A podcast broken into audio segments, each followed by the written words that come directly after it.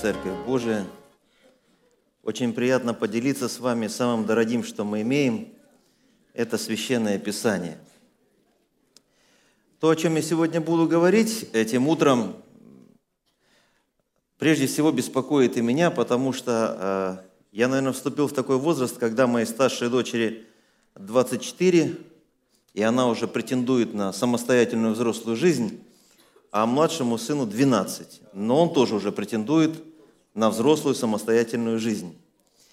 И на самом деле, то, о чем сегодня хочу вместе с вами утром поразмышлять, действительно меня очень беспокоит, потому что в это последнее время, а я верю, что мы живем в последнее время, дьявол особенно ополчается против двух удивительных даров Божьих, которые Господь нам подарил, и мы вынесли с вами из Эдемского сада, это – суббота и семья.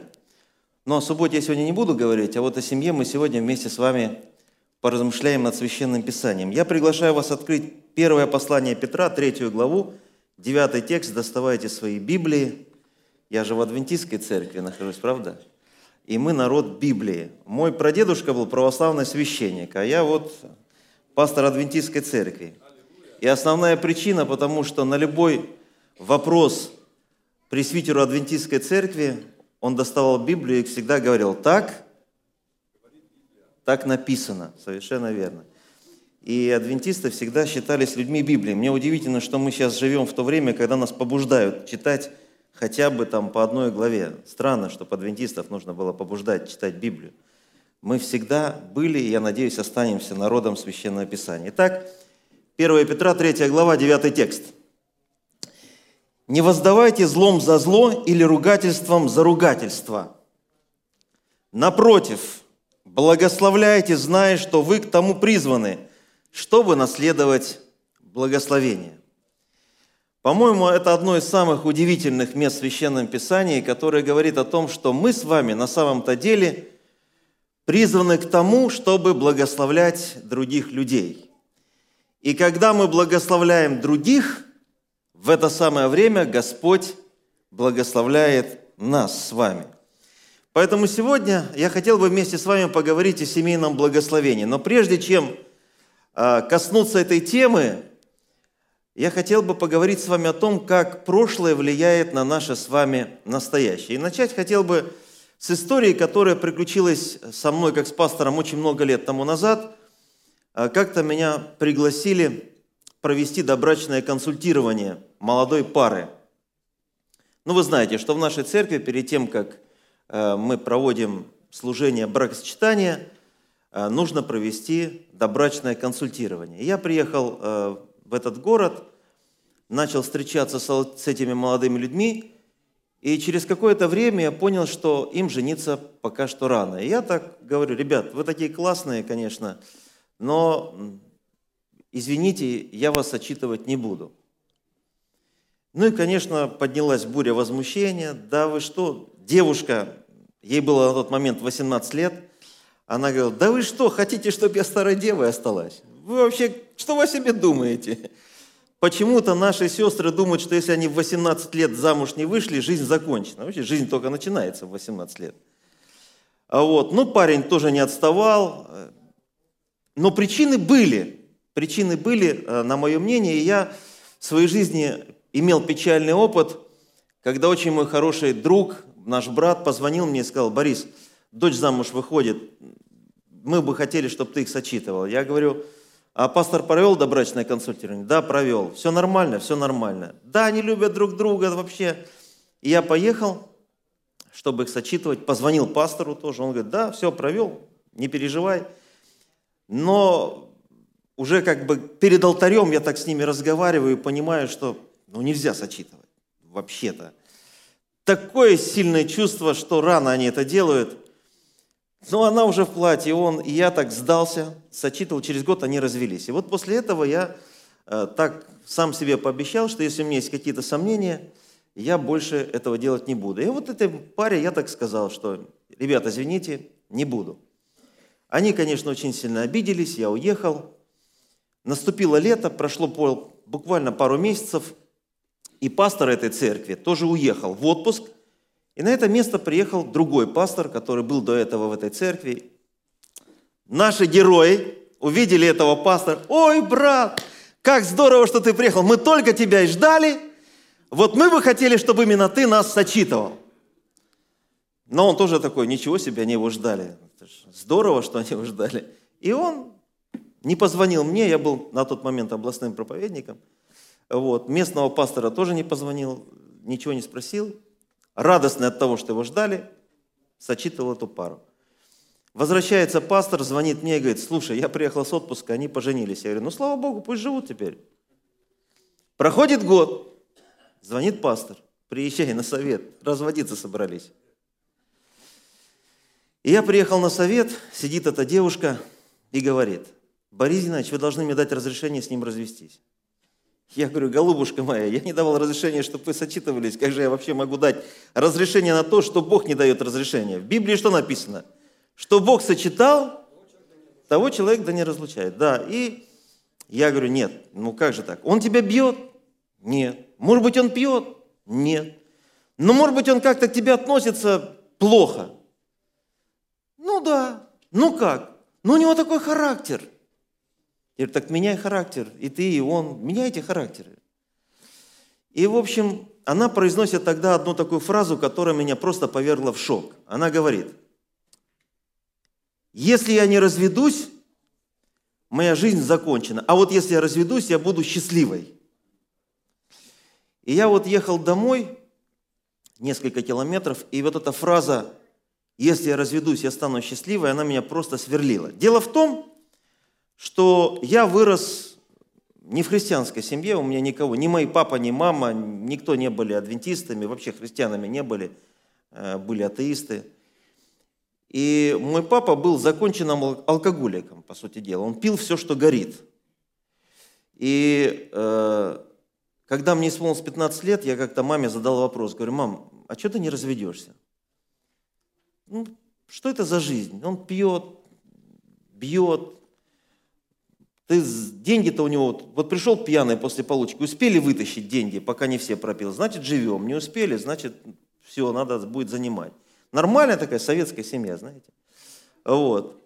И я вот в такой советской семье вырос. И моя мама тогда произнесла такую фразу. Она сказала, я хочу, у меня еще есть сестра, она 10 лет моложе, я хочу, чтобы у вас был отец. Я сказал, кто? Какой же это отец? Слушайте. Ну, конечно, когда мне сейчас уже под 50, я начинаю понимать вообще фразу своей мамы. Но представляете, я вырос в семье, где брака по сути не было. Но женщина, не верящая в Бога, не знающая Бога, держалась зубами за несуществующий брак – а тут девчонка 19-летняя, выросшая в церкви, верящая в Бога, говорит, вот если я разведусь, я буду счастливой. И у меня вот здесь в голове такая очень серьезная нестыковка, потому что э, когда я пришел в церковь, это было начало 90-х годов, 91-92 год, ну тогда как-то развод – это трагедия, это событие, о котором знали там, ну, очень редко, когда был. А сегодня сплошь и рядом. В наших церквях разводятся, даже не знают, кто и как. В одной церкви даже будем ходить и будем не знать, кто там развелся. В очередной раз. И это на самом деле заставило меня задуматься, почему же такое происходит. я стал исследовать вопрос и выяснил. Вот у этой сестрички мама была замужем, развелась, и совершала в церкви служение. Старшая сестра была замужем, развелась и тоже совершала в церкви служение. То есть, какой пример у этой девочки был? Что, оказывается, можно ходить в церковь, можно развестись, и в принципе-то никакой трагедии не произошло. Можно продолжать радостно совершать служение для Бога. И это на самом деле, это было очень много лет назад, я тогда задумался о том, как вообще прошлое или то, как мы воспитываем наших детей или как нас воспитывали, оказывает влияние на всю нашу последующую жизнь. И это будет либо благословением, либо это будет проклятием. Потому что на самом деле все то, как мы воспитываем наших детей, потом воспроизводится в жизни. Например, э, когда 15-летний тинейджер, ваш сыночек возвращается домой, и от него пахнет табаком, то вы так говорите, ты что, курил? А в этот момент сыночек смотрит на вас такими честными глазами. Мама, да ты что, как ты можешь такое подумать обо мне? Но мама-то знает, курил или не курил, правда? И она говорит, ты врешь мне, кто тебя учил врать? Но если бы она оглянулась на 10 лет назад, когда вдруг звонил телефон, и она говорила, Пашенька, если это меня, меня нет дома, скажи. Так кто его научил врать? И вот мы, может быть, об этом не задумываемся, но на самом-то деле это очень серьезно оказывает влияние. Я хочу показать вам сегодня два примера из Библии, которые показывают, как то, что мы вкладываем в наших детей, оказывает влияние на их последующую жизнь. Не случайно апостол Павел в Галатам сказал, не обманывайтесь, Бог поругаем не бывает, да, что посеет человек, то и пожнет. Итак, Первый пример положительного воспитания и положительной жизни героев последующей жизни. Это а, послание апостола Павла к евреям, 11 глава, с 24 по 26 текст. «Веруя Моисей, придя в возраст, отказался называться сыном дочери фараоновой. И лучше захотел страдать с народом Божьим, нежели иметь временное греховное наслаждение и поношение Христова почел большим для себя богатством, нежели египетские сокровища, ибо он взирал на воздаяние. Вообще странный поворот жизни, да, у Моисея. То есть человек, который имел все возможности стать тогда главой, по сути дела, э, это, наверное, фараон в Египте, это как сегодня президент Соединенных Штатов Америки. Влияние почти такое же на весь мир, вот, глобальное такое влияние. И он вдруг отказывается – Почему? Почему он вдруг так круто решил изменить свою жизнь? Ответ мы находим в книге «Исход» во второй главе. Читать сейчас ее не будем, дома можете прийти. Вы все знаете эту историю, как Моисей родился, какой он был красивенький, и э, каким чудесным образом он оказывается вновь в своем доме. И то правительство Египта, которое издало указ о том, чтобы предавать смерти всех – младенцев мужского пола, появившихся в еврейских семьях, это же правительство Египта теперь платит деньги маме и папе Моисея, чтобы они его воспитывали, чтобы они его кормили. Какой у нас восхитительный Господь вообще! Какие чудеса Он делает в нашей жизни! И вот мы с вами знаем ответ.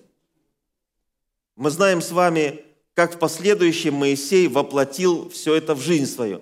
Вообще вы в курсе, думаю, сколько лет Моисей провел в доме своих родителей? Сколько? 12 лет. А затем Моисей оказывается в доме фараона.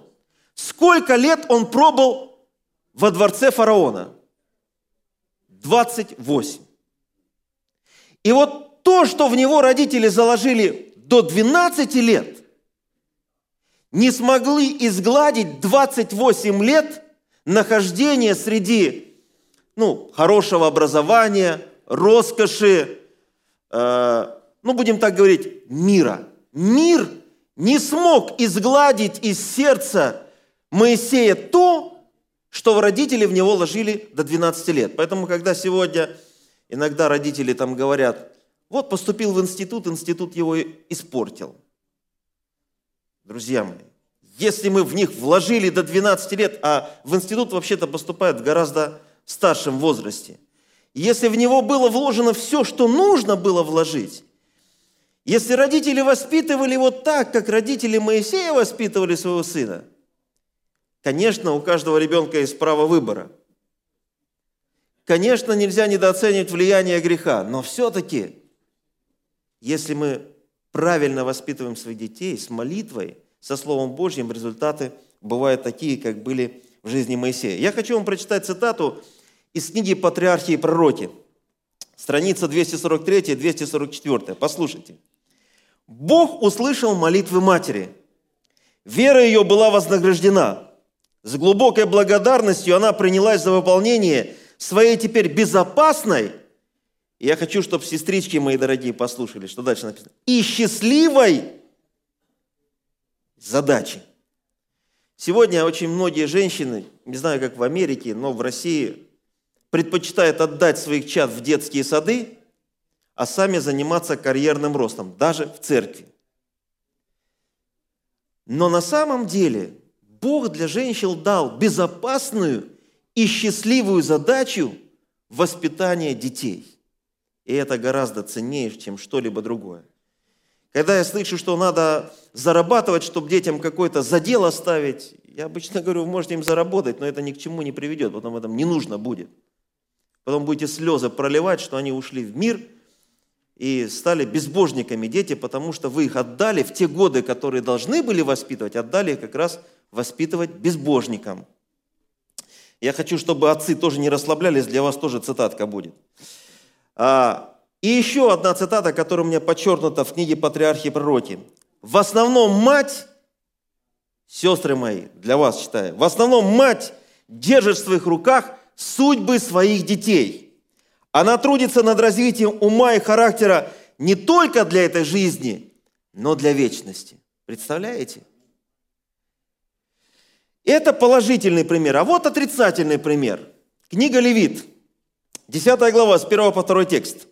«Надав и Авиуд, сыны Аароновы, взяли каждый свою кадильницу и положили в них огня, и вложили в него курение, и принесли пред Господа огонь чуждый, который он не велел им. И вышел огонь от Господа и сжег их, и умерли они перед лицом Господним». Как вам это место в Библии? Я когда читаю, мне так неприятные мурашки идут. Дети пастора церкви, дети священнослужителя, закончившие, по всей видимости, духовную семинарию, пришедшие на служение, погибают от прямого вмешательства Божьего. Как такое вообще может быть? Что послужило причиной? Ответ книги «Патриархи и пророки». Как важно сегодня читать Библию и Дух пророчества. Смотрите, очень просто. Надав и Авиуд, 360 страница. Надав и Авиуд с юности не были приучены владеть собой. Я теперь для моих братьев читаю, для себя в том числе. Уступчивый характер и неумение проявить твердость в вопросах справедливости привели их отца к тому, что он пренебрег воспитанием своих сыновей. Братья, если мы не занимаемся воспитанием своих сыновей и говорим, что у нас нет времени, выкиньте этот график рабочий, он от дьявола. Это дьявол его подсунул вам. Такой график, когда у вас нет времени на своих сыновей. Потому что последствия могут быть очень печальными. Он позволял сыновьям поступать так, как им хотелось. Их отец, их не научили с уважением относиться к авторитету своего отца, и они не понимали необходимости точного исполнения требований Божьих.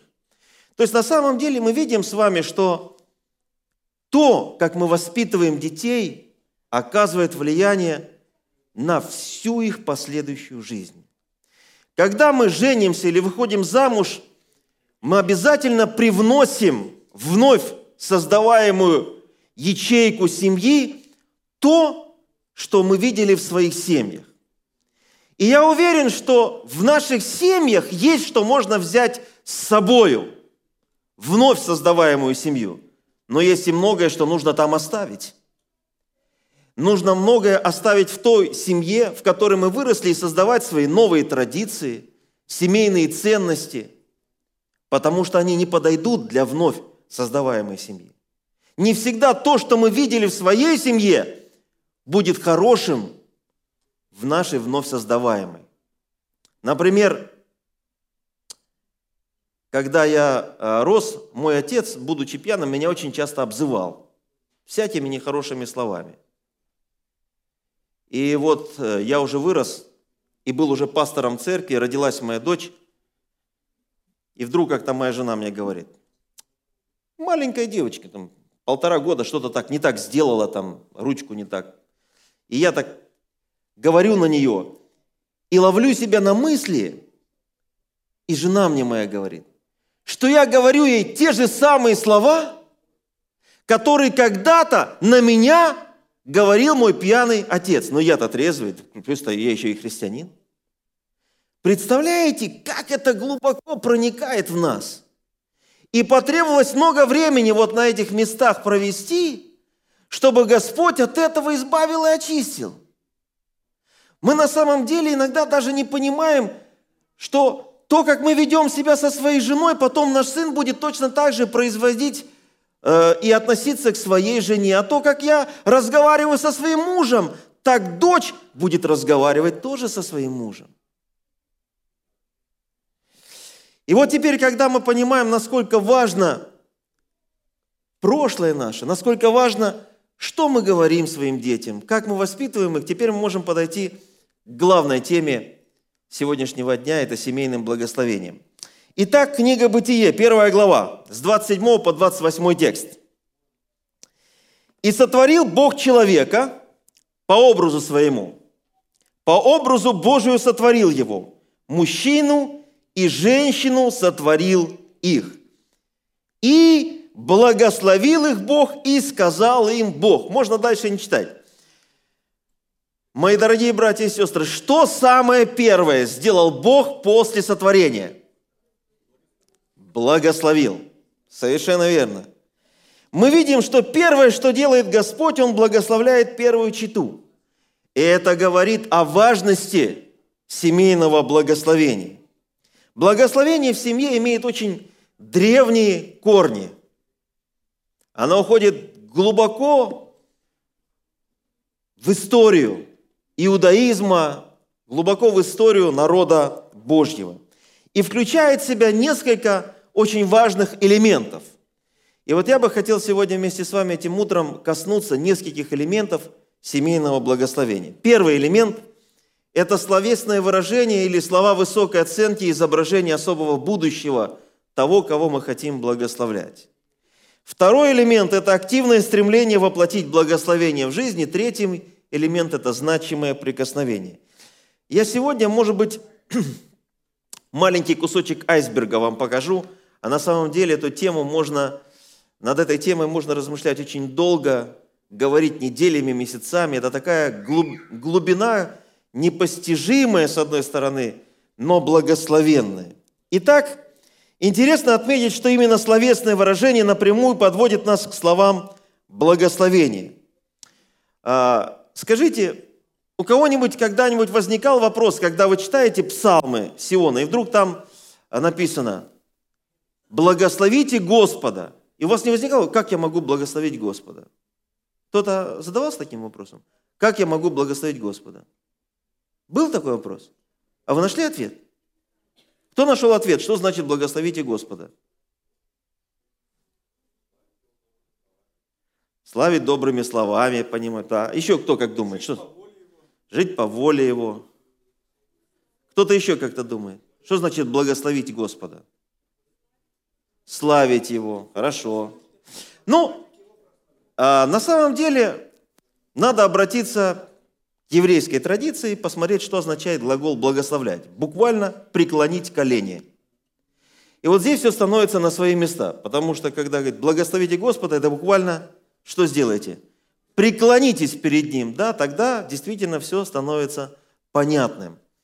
Поэтому на самом деле мы и не можем никого другого благословить, если мы не готовы. Не надо сегодня падать ни перед тем ниц, но на самом деле это говорит о том, что если мы кого-то хотим благословлять, мы должны относиться с большим уважением и почтением к тому, кого бы мы хотели тоже благословить. И, конечно же, все начинается со слов. Например, Бог благословил словами Авраама, Исаак Иакова, Иаков Иуду, Иосифа. Когда Бог благословил нас с вами, Он тоже благословил нас словом. Мы читаем с вами в Евангелии от Иоанна. В начале было Слово, и Слово было у Бога, и Слово было Бог. А дальше Слово стало плотью. Да? То есть Бог благословил нас тоже своим Словом. Поэтому на самом деле очень важно уделять внимание словам и то, что мы с вами говорим. Вот когда я стал эту тему вместе со своей женой исследовать, я наконец-таки понял, насколько важно то, о чем сказал Иисус, что от слов своих оправдаешься и от слов своих осудишься. Что мы говорим, какие слова? В Библии даже есть э, книга Иакова в Новом Завете, которая говорит о нашем языке. Такой маленький, да, орган в нашем организме, но на самом деле э, каким образом он может действовать? Или к разрушению, или наоборот к чему? Или к благословению. И все эти аналогии языка, они показывают на самом деле, что наш язык может контролировать человека в его взаимоотношениях с окружающими. Родители, супруг или друг может использовать силу языка либо во благо, либо во зло. В Ветхом Завете сверкающие нити любви и высокой оценки пронизывают всю ткань благословений. Я хочу, чтобы вы сейчас послушали, как папа благословляет своего сына. Удивительно. Книга Бытие, 27 глава, с 27 по 29 текст. «И ощутил Исаак запах от одежды его, и благословил его, и сказал, вот запах от сына моего, как запах от поля, которое благословил Господь. Да даст тебе Бог от росы небесной, и от тука земли, и множество хлеба и вина, да послужат тебе народы, и да поклонятся тебе племена. Будь господином над братьями твоими, и да поклонятся тебе сыны матери твоей, проклинающие тебя прокляты, а благословляющие тебя благословенны. Как вы заметили, здесь Исаак использует словесную картину. Он как будто бы рисует всю будущую жизнь своего сына. Ты как будто находишься на этом поле и начинаешь ощущать этот запах поля, о котором пишет Исаак. Как хорошо отец знал вот этот принцип благословений. Словесный портрет – это очень мощный способ, чтобы выразить ценность человека. Кроме того, в этом словесном портрете родители изображают особое будущее своих детей. А какое будущее рисуют наши с вами слова? В парке гуляет мама еврейка. Встречается с другой тоже мама еврейкой. Сарочка, а кто у тебя в коляске? О, это Рувимчик, будущий зубной врач. А это Иаков, будущий юрист. И будьте уверены, когда они подрастут, один будет прекрасным стоматологом, а другой не менее прекрасным юристом.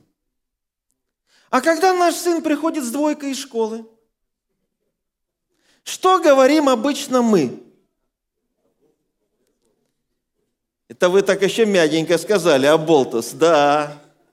Им остолоп опять двойку принес. Да кем же ты будешь? Кто же из тебя получится? А санизатором только тебе работать. Что мы, какое будущее рисуем своим детям? Я не знаю, у меня есть много друзей, знакомых из еврейских семей, но я не знаю ни одного папу или маму еврея, который позволил себе, извините за это слово, которое я сейчас скажу, который позволил бы себе назвать своего сына или дочь дураком или дурочкой. Никого не знаю. Поэтому, когда еврейский мальчик приходит из школы с двойкой, папа говорит, Рувимчик, ты такой умный мальчик, как такое могло получиться? А когда наш приходит с двойкой, да что ж из тебя будет-то? И мы там дальше начинаем говорить э, целые слова такие, благословения, в обратную сторону. Понимаете? Что мы изображаем? Будущее какое?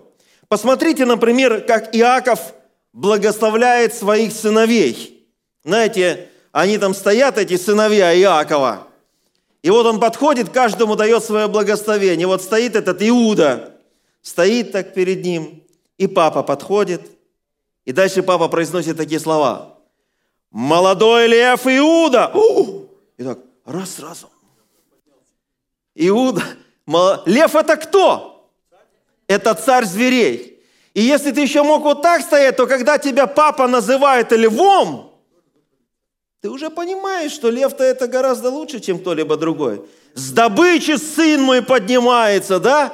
Как он его? Потом подходит к Нефалиму и говорит, Нефалим, ты говоришь прекрасные изречения, да? Он писал стихи там, занимался.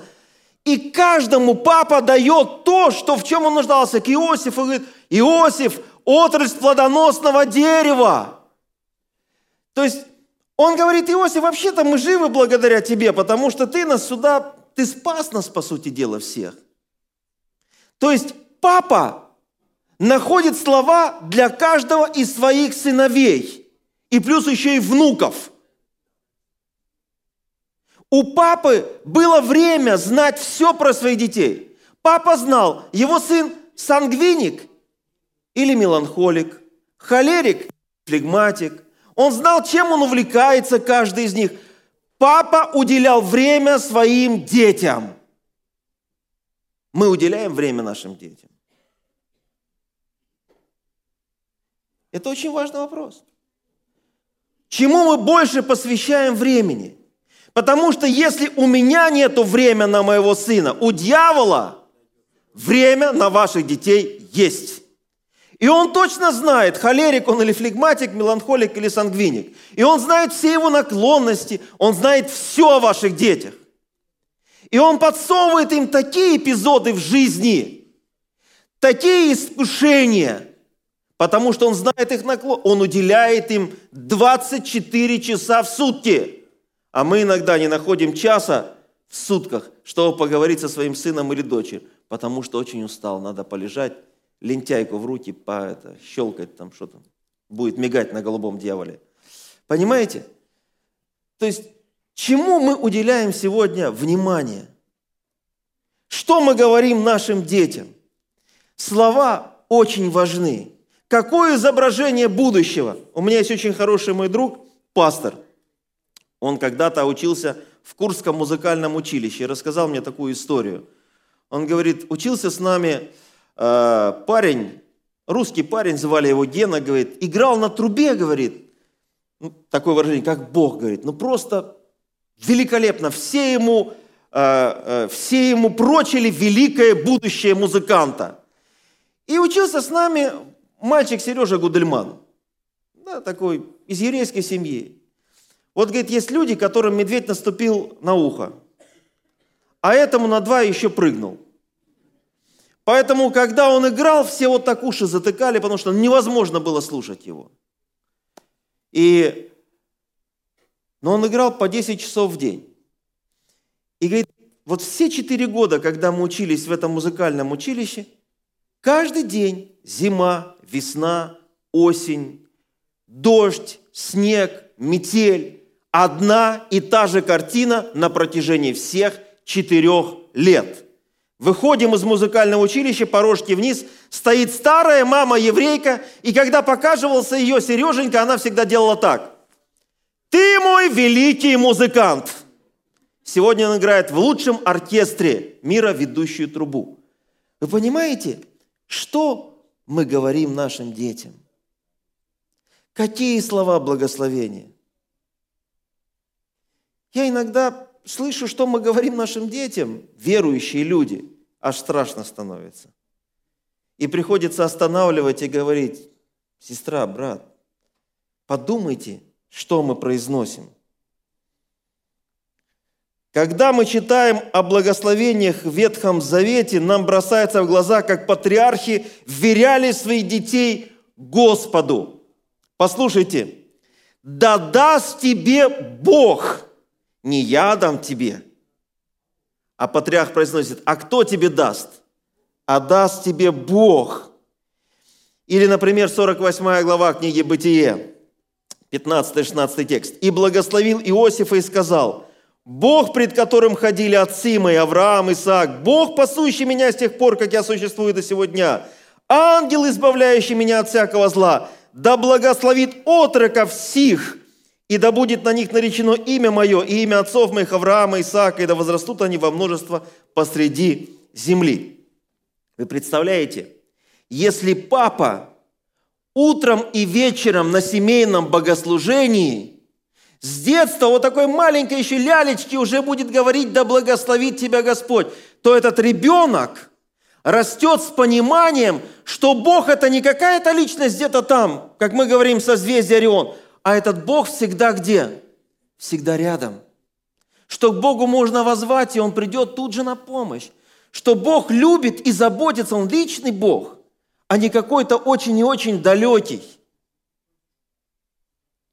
Мудрые родители следуют той же практике в благословении своих детей, говоря, пусть Господь благословит тебя. Итак, первый элемент – это словесное выражение, слова высокой оценки, изображение особого будущего. Второй элемент, не менее важный. Если первый элемент – это кирпичики из семейного благословения, то второй элемент – это цемент марки М500. Я не знаю, как в Америке по маркам, ну, там в бывшем Советском Союзе М500 – это такой цемент, хороший. Вот это как раз активное стремление воплотить благословение в жизнь. Это вот такой цемент, скрепляющий семейное благословение.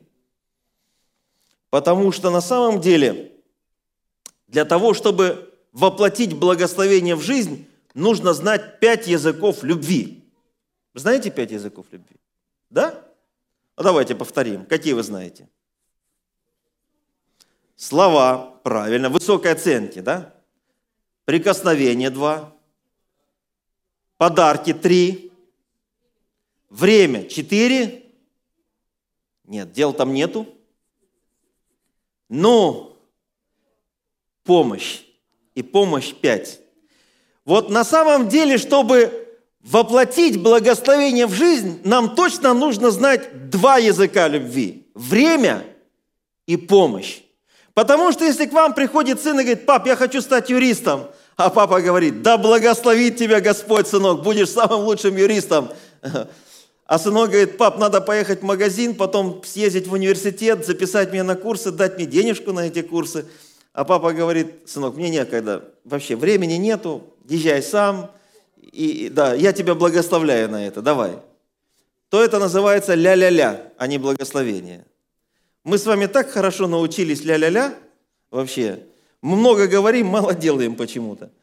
Вот, а активное стремление воплотить благословение в жизнь, она как раз включает в себя действительно дела. Для этого нужно помогать и уделять время. Потому что если жена говорит, дорогой, я хочу сегодня приготовить очень вкусный ужин для нашей семьи.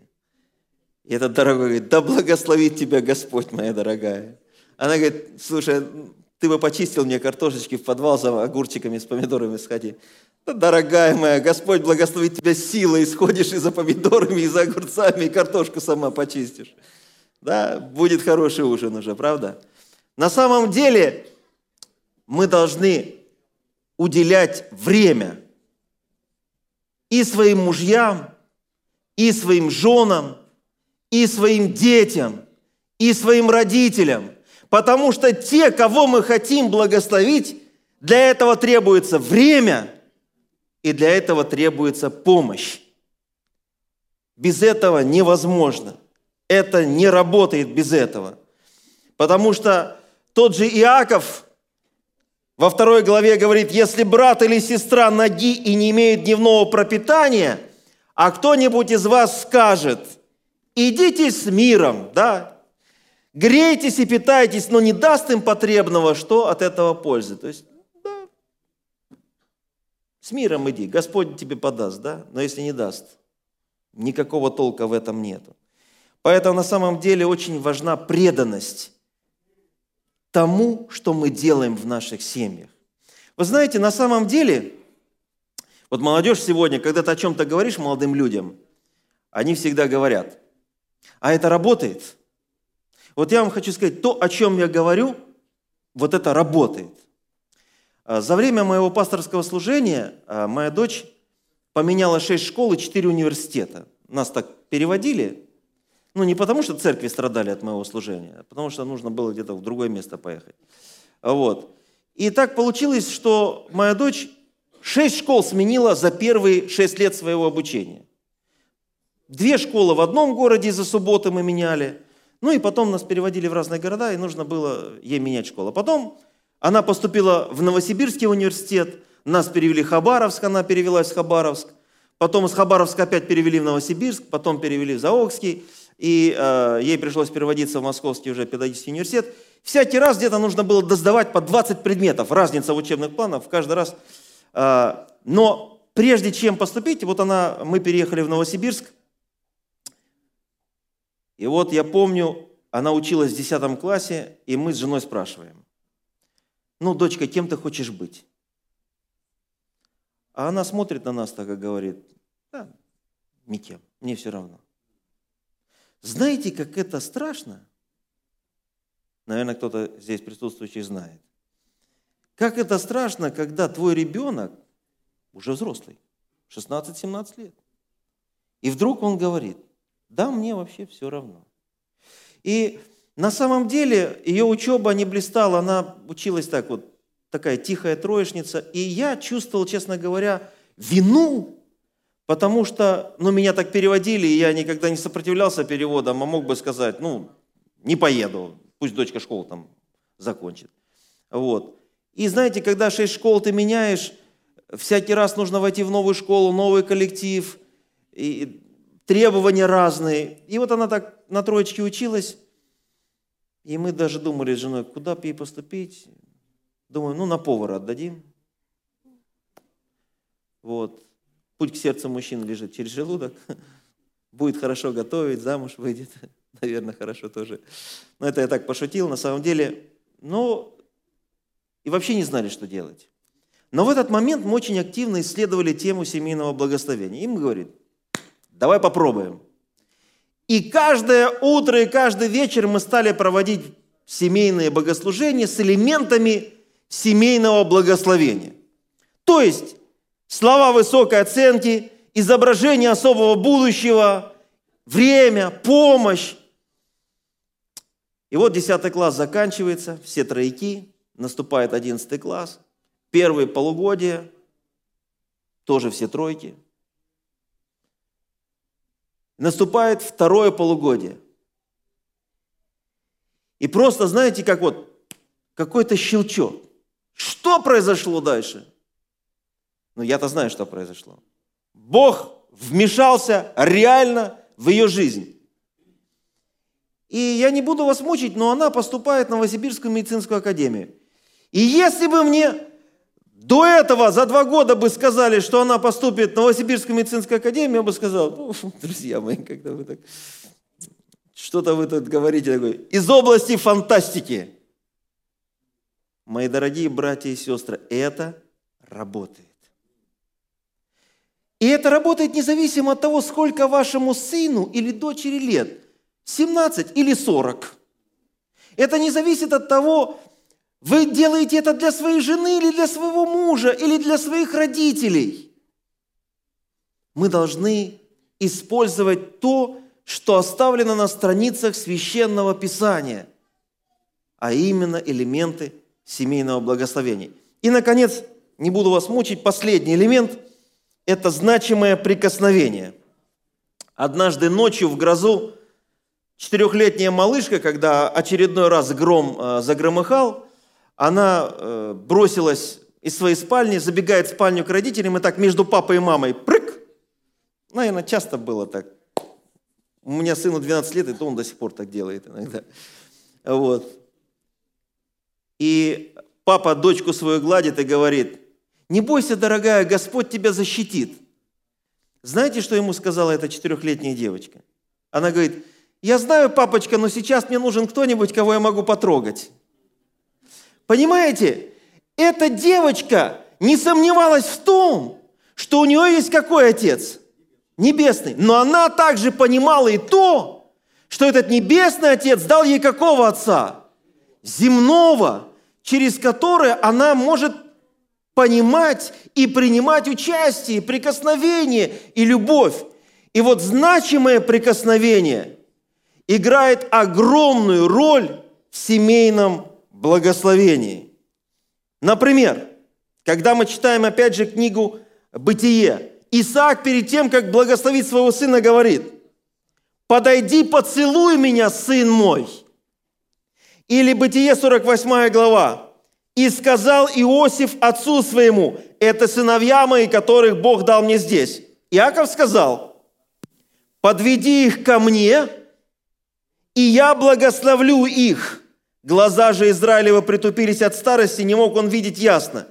Иосиф подвел их к нему, смотрите дальше, и он поцеловал их, и обнял их, и дальше Израиль простел правую свою руку и возложил на голову Ефремову, хотя сей был меньше, а левую на голову кого?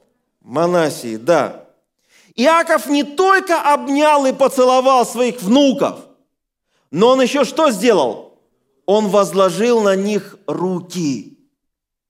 Возложение рук в ветхозаветные времена имело огромнейшее значение.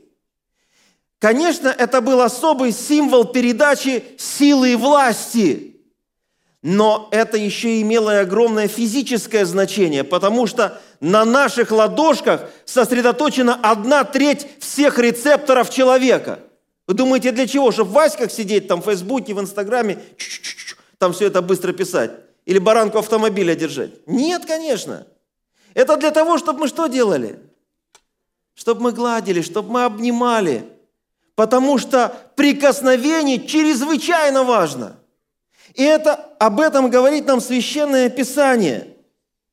Есть очень много мест в Библии, например, третья книга Царств, 17 глава, когда Илья очень важный момент делал. Смотрите, и простершись над отроком трижды, он зывал Господу. То есть, что сделал Илья над отроком?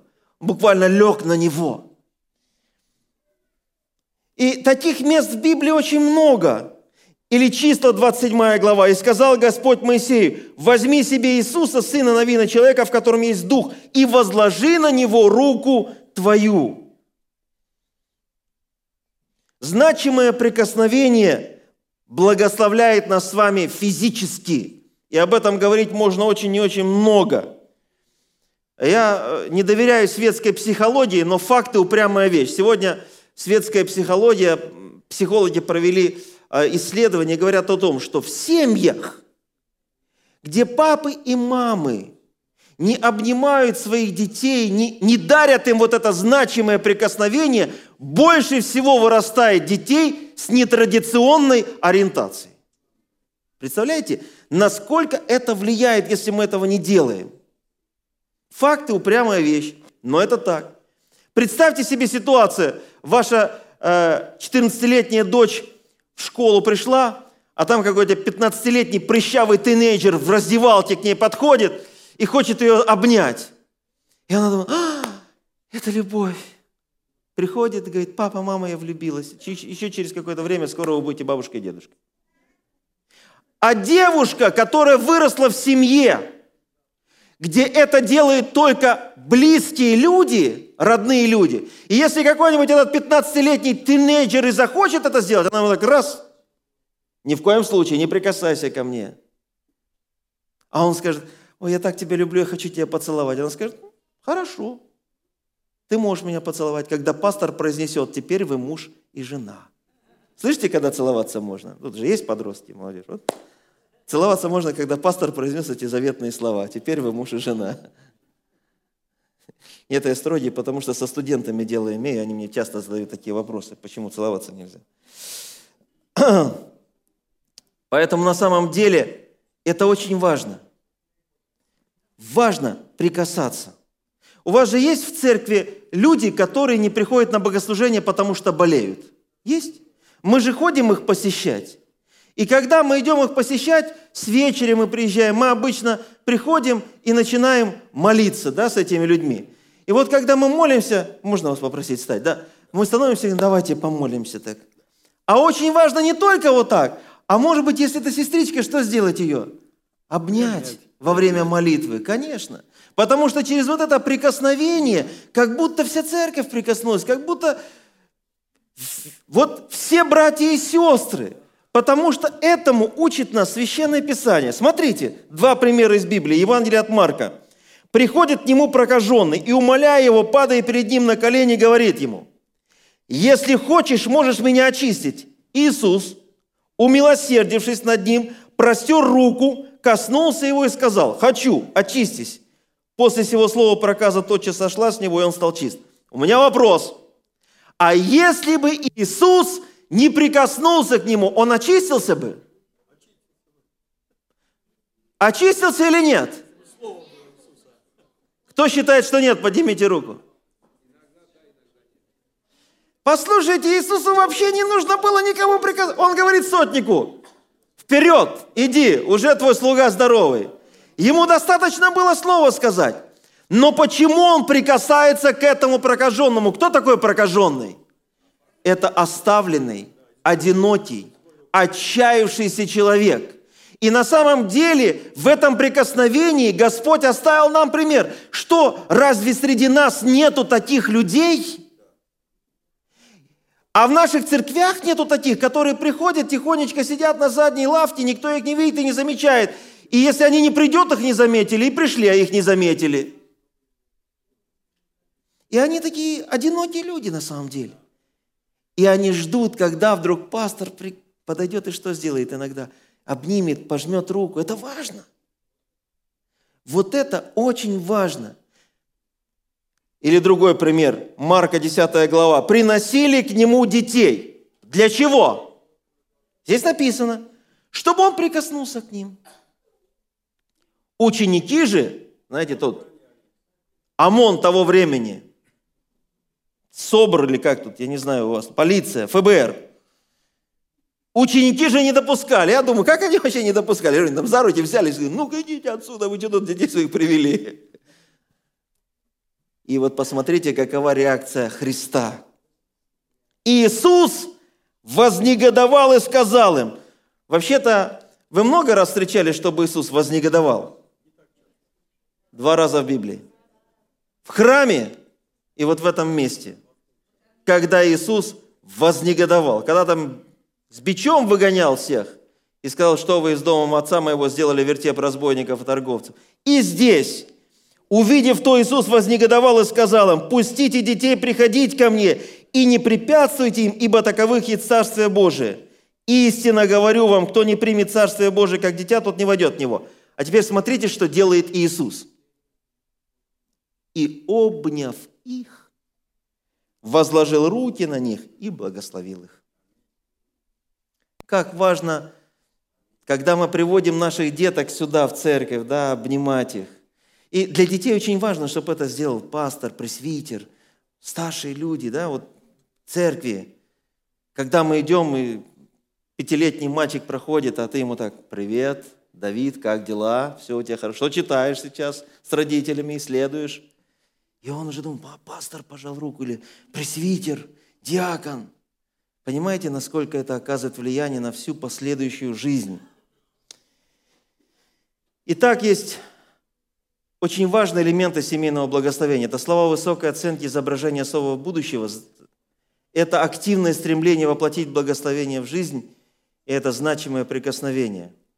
И я хочу каждого из вас призвать, мои дорогие братья и сестры – применяйте эти принципы в своей семейной жизни. Мои братья, вы священники в своих семьях.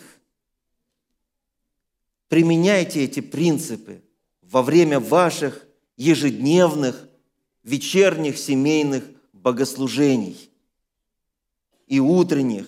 И когда ваши дети идут в школу, обнимите их, поцелуйте их, благословите их, когда они идут в школу, отдайте их под защиту Господа – это так важно. Хотели бы вы этим утром сказать Господу, Господь, помоги эти принципы использовать в моей семейной жизни. Кто хотел бы, поднимите руку. Давайте помолимся об этом.